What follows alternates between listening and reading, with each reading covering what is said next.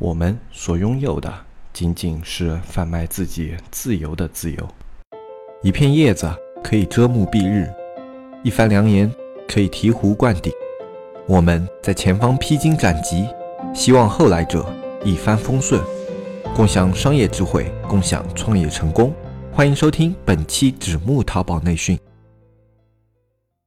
大家好，欢迎收听本期不客观、不中立、不严谨的大型娱乐经验淘宝分享节目，我是永远红不起来的黑泽。首先汇报一下新店进度啊，我们新店呢现在开始一个首页装修的微调整，以及我们店铺的宝贝上新，就是说我们马上就要进入一个运营的环节了，这个装修就基本上等于快要结束了。那么有兴趣看一下装修风格的一些朋友呢，啊，现在可以去店铺里面逛一逛啊，就是说看一下我们店铺里面的一些宝贝啊什么的啊，我们的店铺是叫。期末实话啊，你不知道怎么写的话，你可以问一下小安，因为也不是特别希望有太多人去看。我们也说过了，太多的流量呢会被我们店店铺的运营造成一定的影响。所以你有兴趣想要知道是哪四个字，你问一下小安，或者说我们社区里面啊那个小程序有个视频，视频最后也会有我们店铺的那个名字啊，你可以看一下是哪四个字，然后你可以搜先看一下。现在我们是还没有开始运营阶段嘛，所以啊搜这个名字不一定能搜到店铺啊，如果你搜不到的话。话，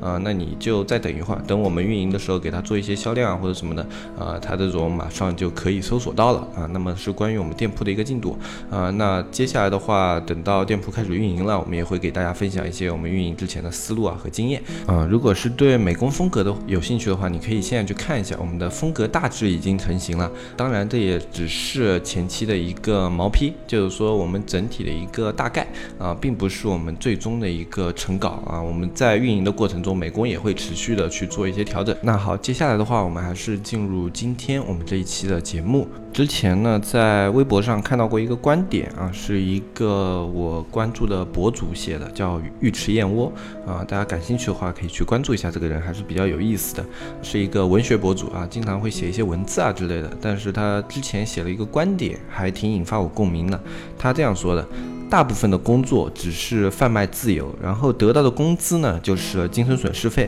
然后我们大家再用得到的精神损失费去买一些或大或小的东西，填补上自己的灵魂的缺口。看起来这种方法是可以的，但实际上它是行不通的。这个观点其实是非常的有意思。有的人会觉得有意义。他说，比如说我现在拼命的去赚钱，那等到我有了足够的资产，那我就可以用这些钱去享受生活啊，怎么怎么样的啊，也是我之前提。到过，我现在理想的一个生活状态，可能就是在以后我去减轻自己的工作压力，然后得到更多自由的时间啊，这也是我之前跟大家说的我向往的一种生活状态。但是看了这句话以后，我就认真思索了一下，我这个思路啊是否是正确的。后来我仔细的考虑了一下，我发现他说的非常的有道理。怎么会觉得他非常有道理呢？说那我们精神上现在损失掉的这些自由，那我们就再也弥补不回来了吗？其实，在很大的程度上是这样的。那我们就打个比方这样说吧，啊，比如说你想要去喜欢一个女孩子，但是呢。在那个时候，你因为资金非常的窘迫，你能够给他的呢，只是一些陪伴啊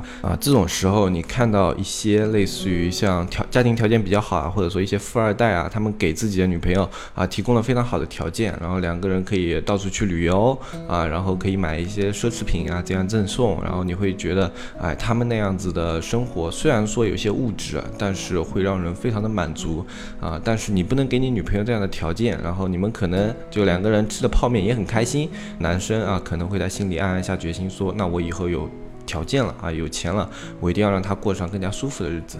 但是呢，你要知道，在你以后有钱了，有可能你这个女朋友不在了，也有可能你这个女朋友变成了你的老婆。那个时候，你们已经不会像当初谈恋爱那样用那种心情去为对方付出了。也就是说，你再也找不到你当初年轻的时候想要付出的那个对象了。你的灵魂的空缺，也许你可以买很多的东西给你的老婆，对你的老婆好，或者说对你现在的女朋友好啊，怎么怎么样的。但是呢，你当初想要付出的那个对象，你最初啊追逐的那个目标，他已经不在了。这种时候，即便你达成了某种形式上的胜利，但是你的内心是非常空虚的啊。如果大家没有经历过这样的心理状态的话，那我拿一个更加通俗的这种例子来举例吧。啊，也是我一个朋友，他是。嗯，在大学的时候，我们曾经一起玩过游戏，然后我们那时候玩游戏也是非常火嘛，叫《梦幻西游》。然后他当时我们的区里面，我们认识几个那种特别有钱的玩家，他们的一个账号就是可以价值啊十几万那种。然后呢，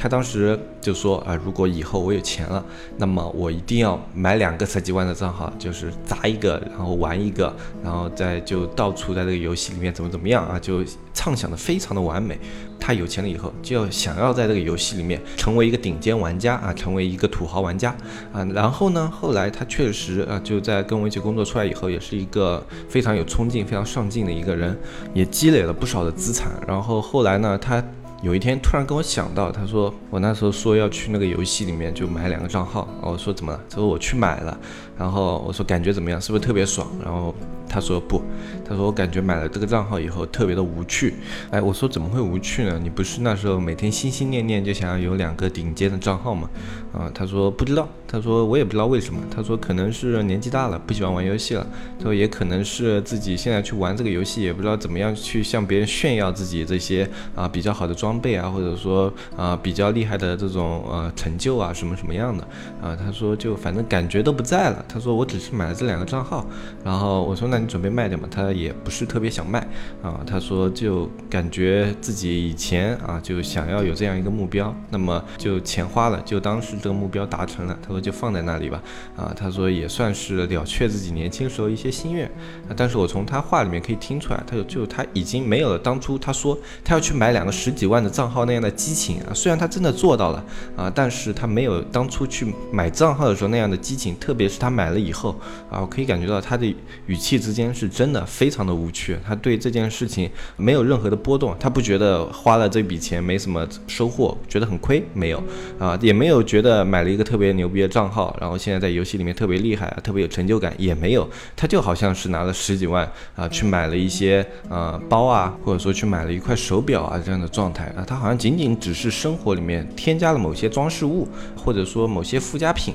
啊，对他的生活既没有产产生什么好的影响，也没有产生什么不好的影响啊。其实从这我们就可以很深切的感受到，一个人如果他。过了某一个时间段，然后再去弥补他以前的一些理想或者说一些梦想的话，其实这仅仅只是一个形式了。对于很多人来说都是这样，包括我们去看一些影视作品或者文艺作品里面，啊，你类似于像一些文艺爱情片啊，如果说一个人他以前很喜欢一个女孩子，然后后来过了很多年，他回来继续追求这个女孩子，这个时候你可以在从影片中就可以感觉他的态度有时候已经不仅仅是爱情了，有可能只是为了完成自己年轻的时候一个目标。包括有的人，他们去定一个很远大的理想，他们坚持到最后啊，他们往往不是因为自己最初的激情啊或者什么坚持下来的，他们后来很像是为了完成这一个目标而去完成这一个目标，因为只有这样做，他们才能把损失掉的那一部分自由，他们损失掉的那一部分灵魂的空缺，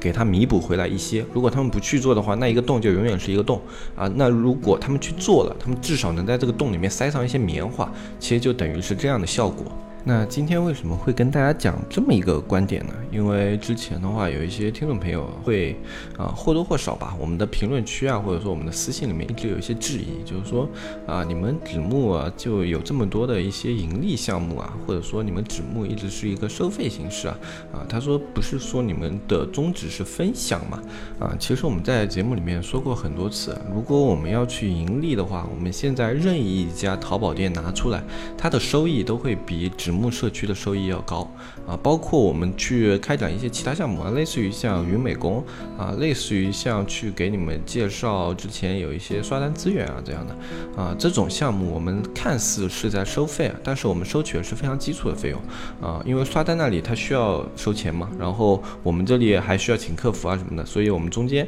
会收取一定的费用，包括云美工，我们去给大家制作这种美工，然后我们要发给美工工资，我们收取的都是非常基础的费用，这种。费用肯定有盈利啊，我们之前也说过，我们是商人，肯定会赚钱。但是这个盈利项目，我们也说了，你就算加在一起，肯定不如我的一家淘宝店，就更加不用提大海老师一家淘宝店了。那我的一家淘宝店都比不上的话，那大海老师一家淘宝店十分之一的收益都比不上啊。当然，这个观点也是有非常多的人都不信的啊。他们说，那你们这么赚钱，你们为什么要做这样的节目啊？为什么要牺牲自己的时间来做这样的事情？那么对于大海老师来说，我不能知道他所有想的观点。点和观念是什么，但是我们聊过啊。那包括我自己，其实跟大海老师有很多动机是非常相似的。大海老师最主要的目的呢，他是觉得自媒体它是未来的一个风口。虽然我们现在不知道自媒体的风口它能具体的体现在哪些地方，但是我们觉得先做了以后，那它就是等于一个机会在这里。那我们可能只要这个东西它不侵蚀我们大量的资产，就我们不需要投入很多精力和很大量的资产进去的话，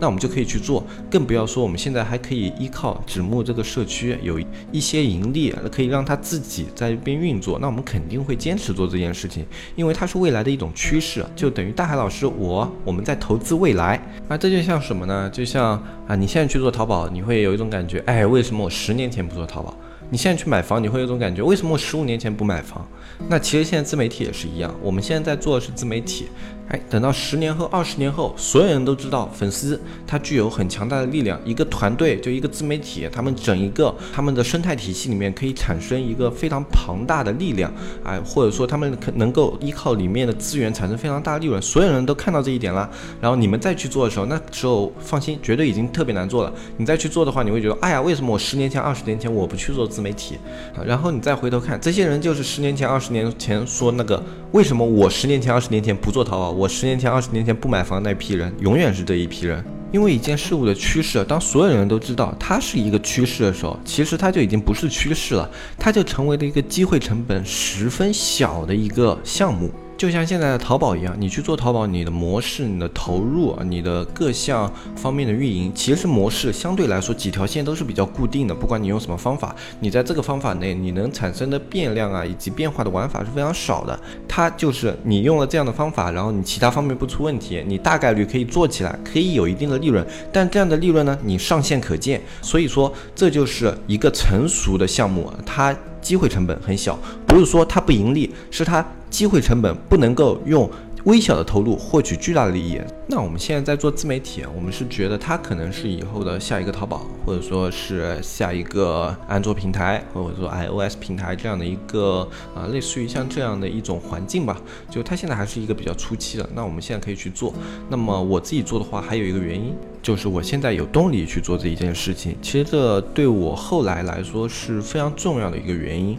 像我以前的话，可能会规划非常多的事情再去着手做一件事，但是后来的话，只要不影响我我的主营利润啊，那我现在如果我想做这件事，我都会尽可能的抽出我自己的时间，或者说牺牲我自己的一些时间来做这样的事情。为什么这样做？这就回到了我们前面那个话题：当你去用以后的时间弥补以。前的一些想法和期望的时候，它就是用棉花填补到你以前的缺口里面。但是如果你能够在你做一些事情的同时，你一点一点的去累积你想要做的那一件事情，哎，它就会像是一小块一小块的石头，哎，再往这里面去把它填的给结结实实的啊，这样子等到你最后做成这件事的时候，你虽然可能牺牲了很多，你牺牲了你的时间，你又牺牲了你的自由，但是你最后你这部分的自由做的是你想做的事情，我觉得它的投入是非常有回报的，哪怕这件事情失败了，就说白了，它可能不赚钱，就我。现在我花时间做的很多事情，它可能都不赚钱，但是你会觉得很充实，你会觉得你做过这样的事情，而不是等到我以后有钱了，或者说等到我以后有时间了，我再回头来做这样一件到时会变得非常容易的事情，我会觉得非常的空虚，非常的没有意思。啊，包括我们最近在做宣传片啊，顶着这个七月份大太阳的天气，然后整个团队在外面跑，然后各种地方去取景啊，包括昨天和今天下午都在给一些场景做一些补拍。嗯，之前跟大家提到以后呢，也有一些粉丝朋友在问我们，他说这个宣传片对你们来说是非常必要的吗？还是说对现在的淘宝来说是非常必要的呢？啊，其实宣传片这个东西它并不是非常必要啊。你在主页里面放一个视频啊，或者说在你的网页里面放一个视频啊，它其实在实际上的收益。也是非常小的，但我们为什么要去做这样的一件事情？就因为我们现在想做，我们现在能做这样的事情。那大海老师的话，他也有自己的想法，他会觉得啊，这样的东西他在以后可能会超越他现在所有的价值，所以大海老师去做这样的东西。那我去做这样的事情呢？我最主要的目的，是因为，哎，我觉得这件事情非常的有意思啊，因为我之前自己也做过摄影摄像专业的一些事情，然后主要攻镜头语言这一块嘛，然后后面呢，啊，刚好那个摄影师我们在跟他做主图视频的时候啊，我就突然出现这样一个构想，然后我们几个人就聊了一下，然后大海老师觉得非常好，哎，他说这样的东西，他说以后在这样一个视频化的时代下，那啊，他也许在详情页里面可以占到比较重要的一个地位，那我们先做这样的工作，那等到这样的时代来临啊，我们到时候会更加的顺手，更加得心应手去做这样的东西。然后我呢是觉得，哎，特别有意思。我大学的时候和我大学出来一段时间都弄过这个东西，然后包括现在遇到了一个更加啊专业的人，他一直主攻这一方面东西了，然后我们可以合作去拍这样一个宣传片。哎，我会觉得这样一个过程特别的好玩啊。那如果这段时间我不去玩，然后等到说我以后四五十岁了啊，然后我现在手上既有钱又有时间，那么我现在可以去拍一个宣传片，或者说甚至拍一个什么主题小电影啊什么样的，啊，那个时候其实可能就没有什么意义了。就好像马云之前，嗯，他圆了自己一个武侠梦啊，去拍了一个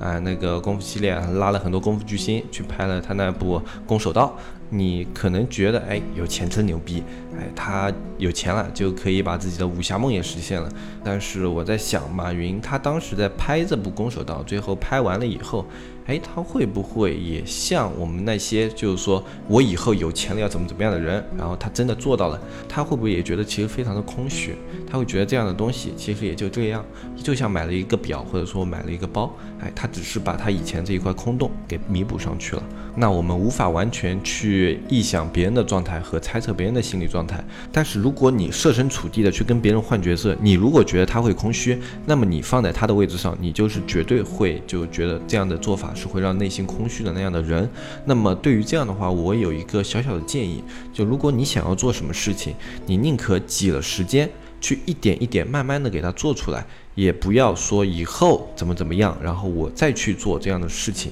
比如说你有创作的欲望啊，你有做一个那种文字类自媒体这样的一个小小的一个目标，那么你可以每天花一两个小时，你去编撰一些文字。你可以不发表，你可以把这些文字积累起来，你可以去做这样的工作。等你这些文字积累到一定程度的时候，你再去落实说，哎，我去开一个文字类的自媒体啊，或者怎么怎么样的，然后你再去把这个自媒体发表，把以前的文章开始放上去。然后同时在这创作，然后等到这件事真正落实下去，有了收获以后，你真的会觉得特别充实。这样去做一件事情，真的会特别的充实。别说类似于说我以后我想要做一个文字类的自媒体，那我现在要努力的赚钱，我要攒个钱，我攒个二三十万啊，然后拉一个团队，怎么怎么样的啊，然后等到那时候，你就会发现再去落实的时候啊，哎，你就把手上的钱啊去做了这样的事情，然后你可能会请一些更加专业的人来做，因为你自己这段时间都没有说去编撰文字啊什么的，你的专业技能可能有所欠缺，那么你去落实的时候需要一些专业人员来帮助你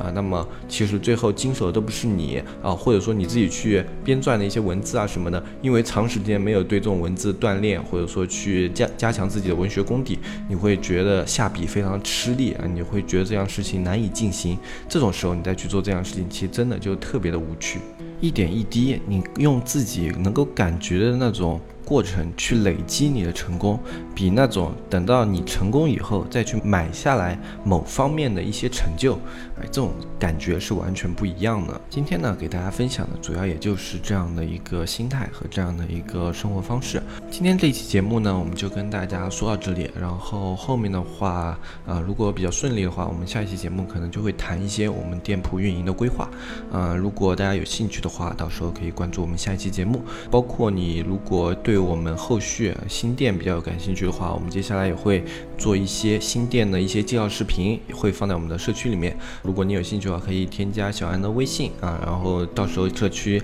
里面放上去了以后，你都可以直接看到。我们社区现在是二百九十八一年，具体的话，你添加微信直木电商的拼音，联系我们客服小安，他都会给你介绍我们现在整个项目的进程啊，怎么怎么样的啊。那个拼音的话，你在下方详情也可以看到。那么今天这期节目我们就说到这里，我是黑泽，我们下期再见，拜拜拜拜拜。